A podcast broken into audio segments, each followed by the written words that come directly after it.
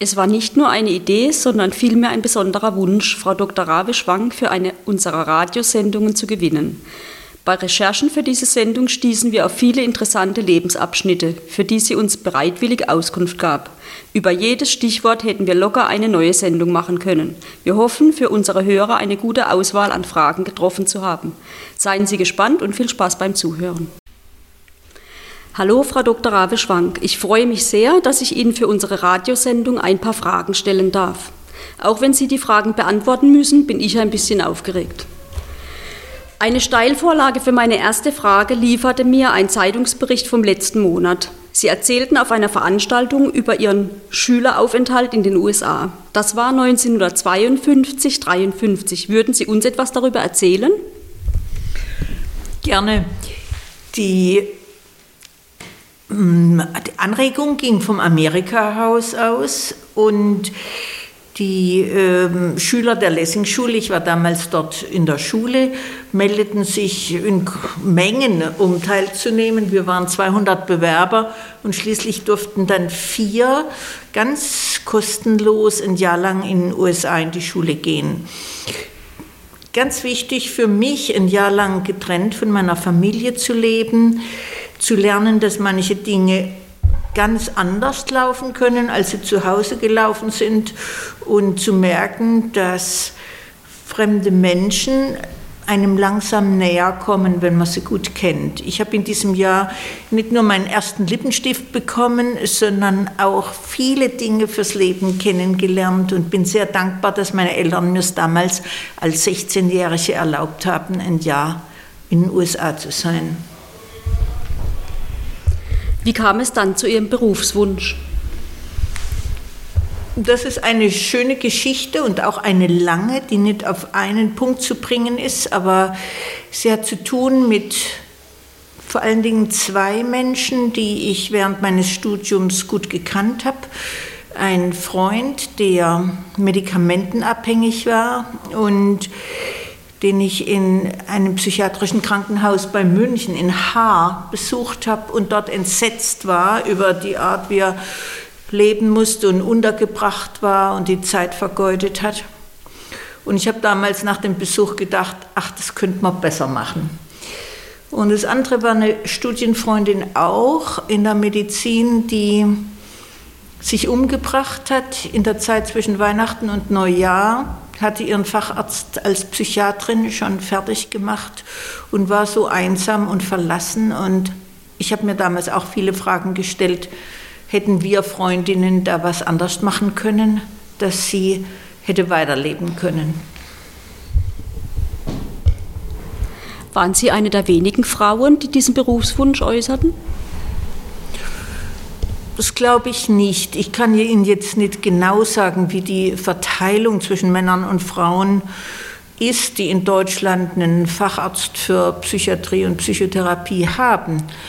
Aber ich würde sagen, dass sicher ein Drittel Frauen sind und dass auch wahrscheinlich zunehmend Frauen in diesen Beruf reingehen werden. Er ist ja ein Beruf, wo viel Kontakt mit Menschen erforderlich ist oder möglich ist und wo man relativ nah mit Menschen zu tun hat. Also anders als wenn man Anästhesie macht in der Medizin und dann immer nur mit Menschen zu tun hat, die gar nicht mehr bewusst sind.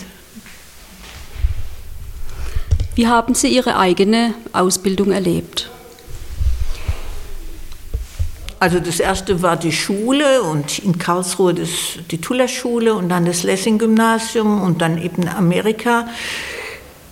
Dann habe ich mein Abitur gemacht in, dem, in der Lessing-Schule und habe angefangen, Medizin zu studieren in Heidelberg und dann auch noch in Berlin und in München und habe da viele Anregungen bekommen und war auch gerne dann approbierte Ärztin, aber schon während dieser Zeit ist es mir klar geworden, dass ich den Fachbereich Psychiatrie wählen wollte, durch die Erlebnisse, die ich Ihnen vorhin mitgeteilt habe.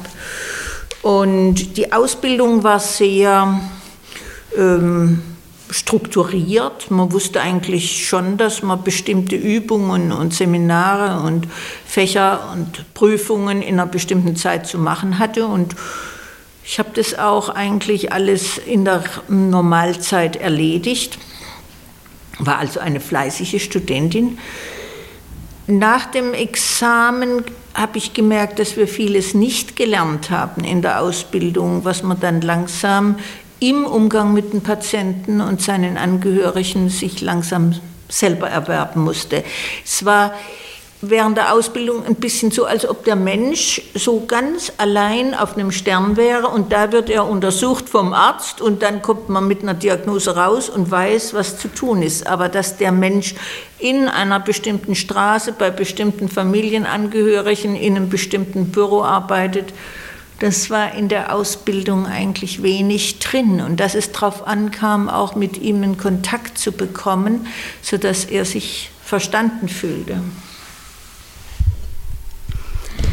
Ich persönlich hörte in unserer Vorbereitung hier das erste Mal von der Prinzhorn-Sammlung. Können Sie unseren Hörern den Begriff erklären und welche persönliche Verknüpfung Sie damit haben? Das hängt mit meiner Facharztausbildung in Heidelberg zusammen.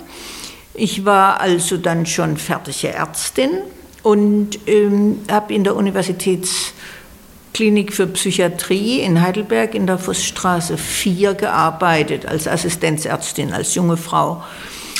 Und da war, gab die sogenannte Chefvorstellung, da wurden immer für die Studenten Patienten vorgestellt. Und in dem Raum, in dem ich da war, das war meine Aufgabe, den Patienten zu begleiten und auch die Unterlagen zusammenzusuchen.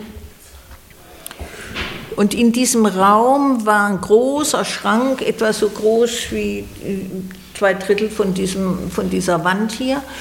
Und da waren die Bilder der Prinzhorn-Sammlung drin. Und ich war dann neugierig und habe mir langsam den Schlüssel besorgt. Und wenn ich Zeit hatte, habe ich mir diese 3.000 bis 4.000 Bilder angeschaut, die da in diesem Schrank aufbewahrt waren. Und sie heißt Prinzhorn-Sammlung, weil ein früherer Assistent der Klinik der Hans Prinzhorn, der war 1923 dort in der Klinik tätig und hat auf Rat von seinem Chefin, dem Professor Willmanns, hat er Bilder angefragt und Bilder bekommen von verschiedenen deutschsprachigen psychiatrischen Kliniken. Er hat die also angeschrieben, die Chefs, wenn sie Bilder hätten von Patienten, die gemalt haben, möchten Sie die doch schicken. Er wäre dabei, da eine größere Sammlung aufzubauen. Und die haben wunderbare und sehr interessante Bilder geschenkt der Klinik, die jetzt eben als sogenannte Prinzhorn-Sammlung jetzt sehr schön untergebracht sind. Und ich kann nur jedem raten, in der Vossstraße 2, wo jetzt die Ausstellung ist, ähm, diese Bilder anzusehen. Sie sind alle zwischen 1880 und 1900 20 entstanden, also noch vor den sogenannten Psychopharmaka und sind spontan von den Patienten gemalt oder gemacht worden. Und ich habe mich gefreut, die kennenzulernen und habe dann auch bald ähm, eine erste Ausstellung bei der Galerie Rote in Heidelberg gemacht. Das war seit dem Krieg das erste Mal wieder in Heidelberg und später dann auch nochmal eine Ausstellung in der Klinik in der Vossstraße 4 mit den Bildern von der Prinzhorn-Sammlung. Mehr über die von Frau Rabe-Schwank angesprochene Prinzhorn-Sammlung und das Museum der Sammlung Prinzhorn in Heidelberg könnt ihr im Internet auf der Seite www.prinzhorn.ukl-hd.de erfahren.